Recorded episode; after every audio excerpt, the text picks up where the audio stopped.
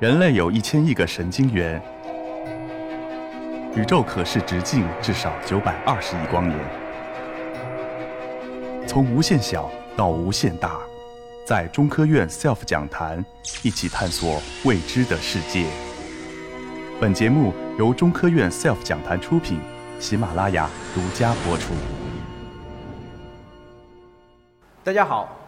我是来自中山大学附属第三医院精神科的甘兆宇医生。那我的临床工作呢，主要的是处理病人啊或者各种来访者的情绪方面的问题。我们都有悲欢离合，对吧？我们经常会有很多各种各样的不良情绪。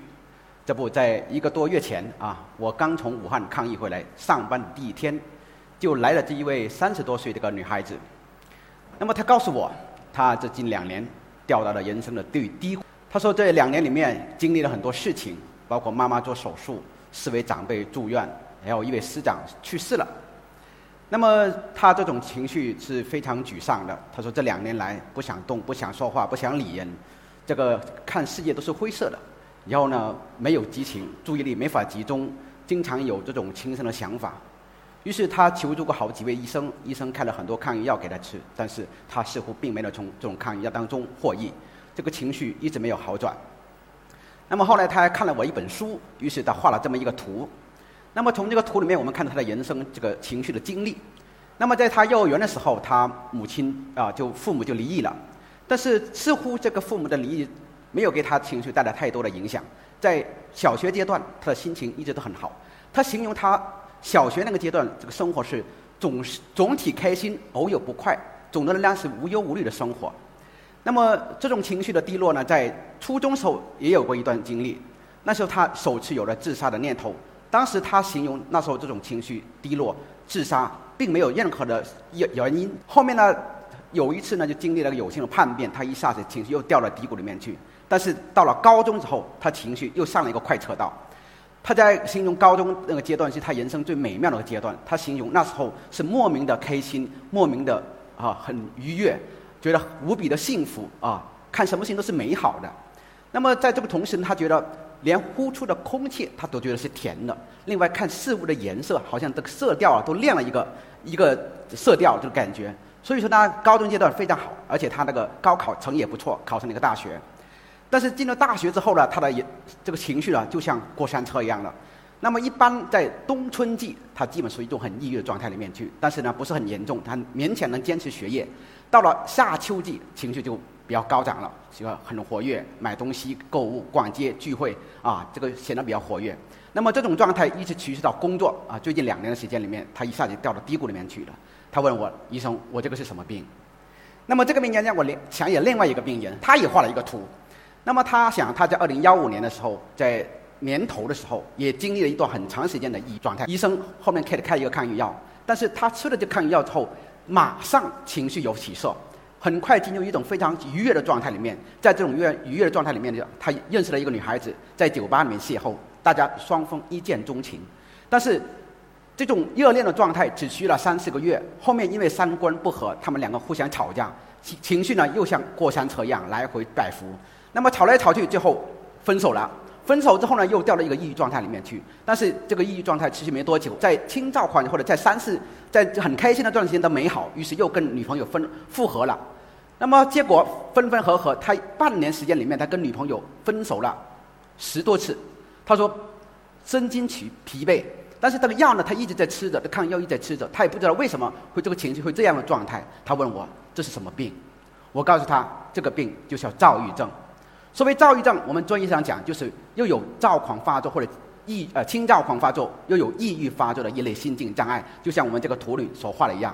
有人形容这个躁郁症就像情绪过山车一样，忽高忽低；或者有人形容它就像坐跷跷板一样，情绪在悲跟喜之间交替啊反复发作。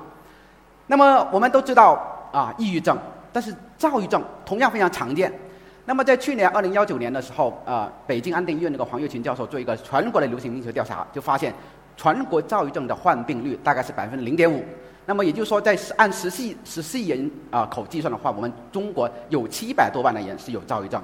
而在二零幺幺年啊，中国深圳这个城市参与了世界卫生组织发起的一项流行病学研究，发现在深圳这个城市里面，躁郁症的患病率高达百分之一点五。为什么会有这么大一个差别呢？我们认为呢，双向障碍或者是躁郁症，它的发病年龄往往是发病于青少年多见，十五到十九岁是它发病高峰期，二十五到二十九岁是它的致这个发病致残的高峰年龄。也就是说，这个病往往。摧残这个个体与豆蔻年华。那么我们回过头来看，为什么深圳这个城市会比全国的这个发病率会更高呢？是因为深圳它是一个年轻的城市，它这个城市的人口它普遍的更比其他城市更年轻一点，所以它的发病率会更高一些。那么双向障碍或者躁郁症这个病呢，其实在临床上这个诊治的情况非常不容乐观。我们在二零零七年的时候做过一个流调，发现。双向在首次就诊的话，它误诊率高达九成以上。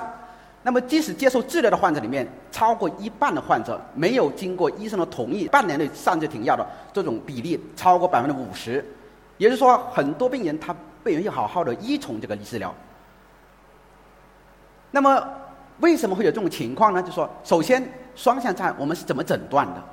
我们根据定义，双向障碍就说我们既有躁狂。或者又有抑郁发作的一类心境障碍，所以说我们临床的诊断主要依据我们医生的问诊，通过跟病人和家属的交谈，追溯他在既往的经历当中有没有同时具有躁狂或者轻躁狂发作，或有抑郁发作这么一种情况。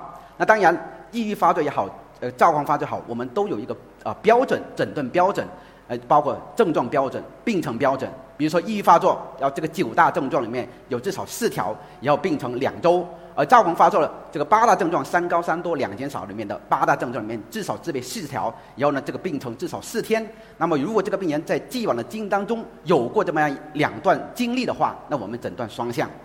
那么讲起来似乎很简单很容易，但其实来诊断起来非常困难。为什么困难呢？首先，轻躁狂的时候，我经常跟他讲，轻躁狂就像你喝醉酒的样。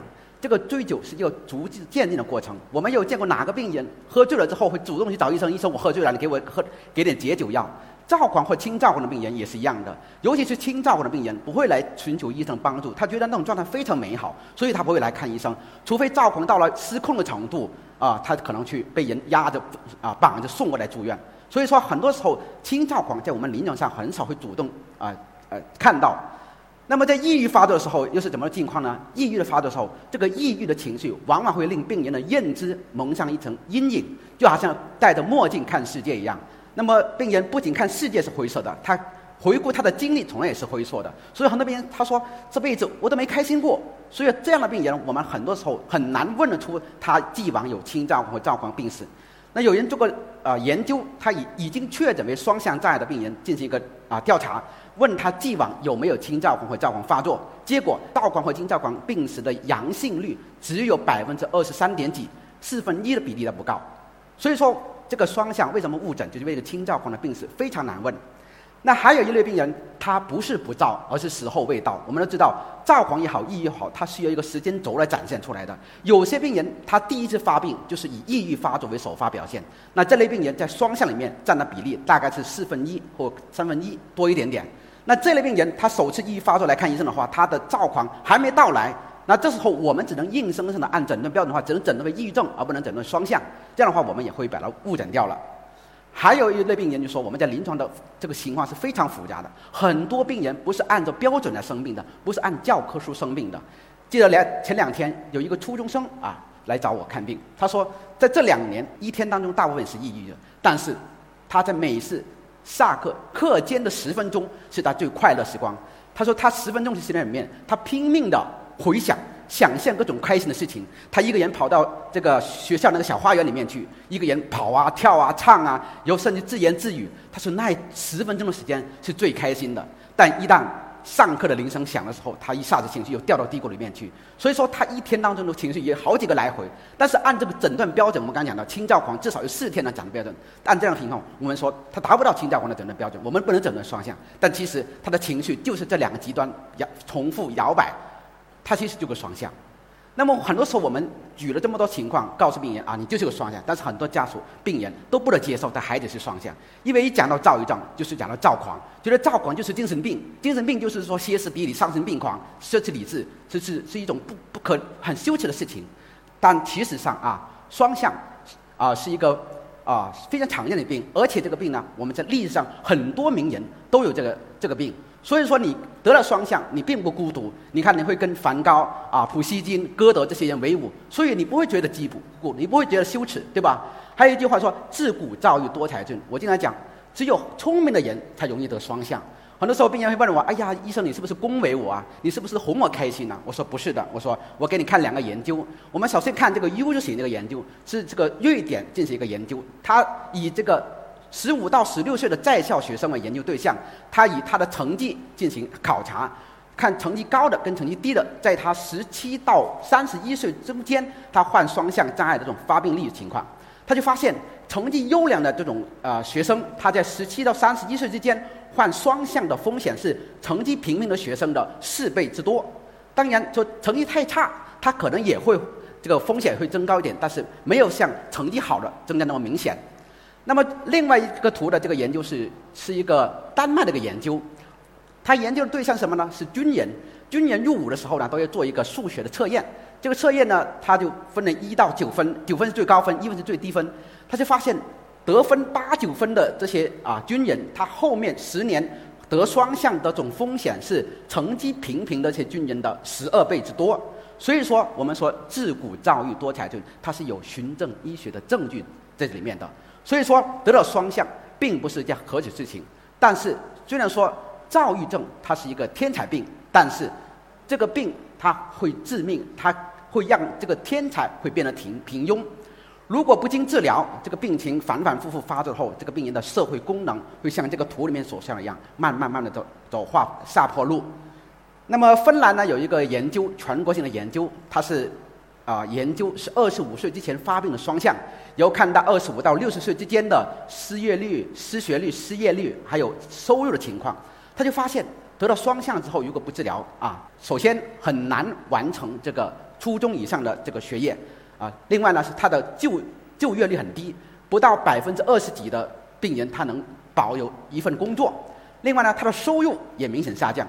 现在红色的部分就是这个双向患者的情况啊。那么更要命的是，双向如果不治疗，它要致命的，因为双向而自杀死亡的风险是一般人群的十到三十倍，每年啊自杀率大概是每十万人当中有两百到四百人死于这个双向自杀啊，所以说我们要重视这个病的治疗。那么双向抑郁的时候哈，我们病人会感到到很情绪低落、丧失兴趣、觉得很累。那么很多时候家属会觉得可能会进行道德绑架啊，甚至有些人就说：“哎呀，你这个想开一点啦，或者你老想着死，你要想过你家人没有，想过父母没有，就可以进行道德绑架。”其实不是这样的啊，其实抑郁发作的时候，是因为这个病人他大脑相关的区域出现了功能的生理的影响，导致了他没法开心起来，丧失了自己开心的能力。但跟我们抑郁症不一样的地方，这种双向的抑郁，它经过一段时间之后，它慢慢慢又好起来。又转到另一个方向去了，就是又人生又进入另一个快车道里面去了。所以这种不觉得当中，有些病人会家属就认为说啊，这个病你不治疗，它好慢慢也会好，只要熬一熬，它就过去了。所以很多时候这个病呢，它从发病到进入治疗，往往会经历很长的时间，就是在这里。那么躁狂的话，很多时候就它就像一个啊超速驾驶一样。我们说有些病人呢，他是一下子上了快车道，有些人慢慢加速。那么这个过程当中是不知不觉的。一旦上了快车道的话，病人会感觉很爽，精力很旺盛，才思敏捷，很有自信，很有激情。有的人他说可以连续几天，一天只睡一两个小时，不会觉得累，而且做事非常有冲劲，定很宏伟的目标，啊，开展一份啊很浪漫的哎恋情。那么而且这种恋情很轰轰烈烈，甚至我一个病人他说他只见了一个女孩子一个照片，只看了一眼就把这个女孩说我又追定她了。然后还有一个男一个女孩子说。就听了一个男孩子这个声网络的声音直播，还没见真人。他说：“这个男孩我就追定他了。”但是这些恋情虽然说来得快，去得也快，所以很多时候这样的话，这种躁狂它不是具有可持续性的。提前透支了这个病人的精力、病人的这种财富、他的未来、他的感情，甚至他的生命。在躁狂的状态下，病人会显得非常冒险，做很多刺激的事情，比如去登山、做极限运动。那么在这种过程当中，他有可能让他自己丧失生命。所以躁狂看护很美，尤其在现在就渴望成功的年代，尤其在这个说一万年太久只争朝夕的年代，大家都希望自己在能一直保持这种清躁的状态，那种非常有激情。但其实我今天跟病人说，这个是不具有可取性的，往往这种。躁狂之后，紧接着就是一个抑郁发作。那么，这个抑郁发作跟一般的抑郁发作、抑郁症不太一样的地方，这类的抑郁发作很难从这种抗抑郁药治疗当中获益，甚至这个抗抑郁药治疗对他来讲是有害的。即使有些病人他吃了抗抑郁药很快见效果，其实不是真的起作用。他觉得笑不是发自内心那种开心。那有些病人吃了这个药之后，吃了三四种，足量足疗程都没有从中取得任何效果。还有一些病人吃了抗抑郁药之后，不断的增加剂量，才能取到一丁点的一个开心。还有一些病人吃了抗抑郁药之后，变得更加烦躁、易怒，甚至这种自杀的想法会更强烈。还有一些病人吃了抗抑郁药之后，这个情绪就像那加速版的过山车里面，情绪一天当中有几个来回。所以呢，我们为什么要区分抑郁症跟双向的抑郁？就是因为它的治疗方法是不一样的。那么这个抗抑郁药治疗无效，也往往很多时候会令病人对治疗失去信心。因为他觉得啊，我这边是没可治疗，你吃了这么药都没有效。其实并不是他没有效，是因为他的诊断错误了，给错了方，所以不对。那么在日常生活当中，我们怎么治疗双向呢？那我个人来讲，我如果对一个首发的病人来讲，如果他比较重的话，我一般的建议他住院治疗，经过短暂大概两周时间的治疗之后呢，然后在门诊随访坚持。那尽管这个治疗呢，结果我们也。通过五年的追踪，发现他的情况啊，有百分之十八的病人他是能完全痊愈的，而超过一半的病人他部分痊愈，说他症状基本得到控制，虽然可能有点残留症状，但恢复的好。还有百分之大概二十五左右的病人，他一般是处于反复发作状态或者慢性化。所以说这个病，一方面我们也重视它是可以治疗、可以治愈的，另一方面它确实具有反复发作、有慢性化的趋势在里面，所以我们要非常非常重视它的治疗。那么这个病呢，它虽然他反复发作，但是他也可以结婚，也可以生孩子。对这个病人呢，就是我跟了十几多年的病人，他从小从大学开始发病，到最后工作啊，他一直都跟着我，中间也断过几次药，反复过几次。那最后听了我的劝，就一直随访下来，最后走进了婚姻的殿殿堂。他结婚的那天，他发了一个啊微信给我，告诉我说啊，啊甘教授，我今天我结婚了，谢谢你多年来的帮助和支持。那么当天呢，我也给他一个回复，我告诉他，我说一定要坚持吃药，尤其在新婚这个阶段，药物不仅是对自己的保护，也是对婚姻最大的护航。我说为什么要吃药呢？因为啊，双向障碍的治疗最主要的手段是药物治疗。为什么？因为双向其实它也就是一个生理性的疾病。那么从这个功能核磁共振的结果，我们看出来。大脑的很多区域，哈，这种蓝色区域，它是有功能的下降和体积的缩小的。这些区域是管我们的情绪、管我们的认知、管我们的这个啊注意力的执行功能的。而红色部分呢，是跟我们这个功能调节、这种执行、这种操作是有关系的。那么说明说，从这个这些图我们看出来，双向它是有大脑病理生理改变的，而药物呢，它是由逆转这种病理改变的。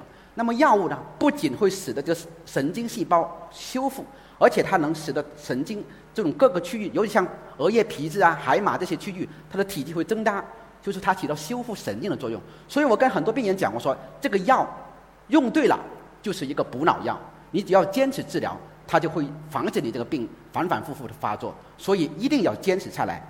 那至于吃多长时间呢？啊，这个因人而异。我经常讲，每一次心境发作，就像一次。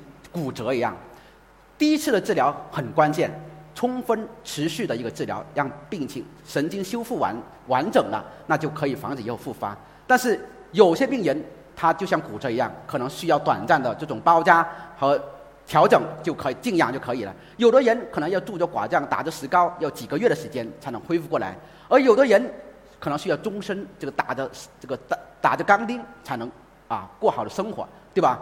那么这个是因人而异的，所以说我们一定要在医生的指导下去决定这个治疗的疗程有多长，才能让这个治疗持续持续的处于一种很稳定的状态里面。我记得啊，几年前有一个耶鲁大学的一个呃教授啊，他曾经也是会这个啊躁郁症所困扰。他一开始的时候治疗很不会犯啊断，老是断药，结果反反复复，最后几十年他一直恢复的吃药。那后来有一个记者问他啊，他说虽然呢这个断药呢主易容易复发，你但是你觉得你是不是应该再努力一次呢？他回答说：“人生苦短，而你现在却告诉我，却要我再浪费一年的时间去经历这个复健的过程。”他说：“觉得这个代价太大了。”他说：“人生每个人的人生不过如此，就是 to work and to love，就是说去工作去爱人。那么为什么说我们每一个人都是这样呢？呃，弗洛伊德曾经讲过了一句话，他说：保持身心健康不外乎两个途径，一个是努力的工作，一个是好好爱人。为什么去努力工作、好好爱人是维持身心健康的？”这个很好的途径呢，是因为保持工作呢，能让你不仅获得经济、财务上的自由，还是让你获得一种心理上的成就感、满足感。那么，好好爱人呢，会让你啊，第一个减少人际冲突，减少各种人际人际压力，让你享受爱这种感觉，会令到你会有很好的一种家庭和社会氛围在里面，能从而保持你的身心健康状态。那么双向躁啊双向障碍的病人或者躁郁症病人呢，往往都个性比较啊强要强，渴望成功，追求完美，追求上进，他们都希望自己有一个轰轰烈烈的人生。但是，正如啊杨建先生所说过的，我们曾如此渴望命运的波澜，到最后才发现，人生最曼妙的风景，竟是内心的淡定与从容。对于双向障碍同的患者而言，我也同样把这些话送给他们：不要去追逐。躁狂或轻躁狂的那种啊激情的状态，因为那种状态是不可持续的，平平淡淡才是我们应该有的人生。那今天我的分享到这里，谢谢各位。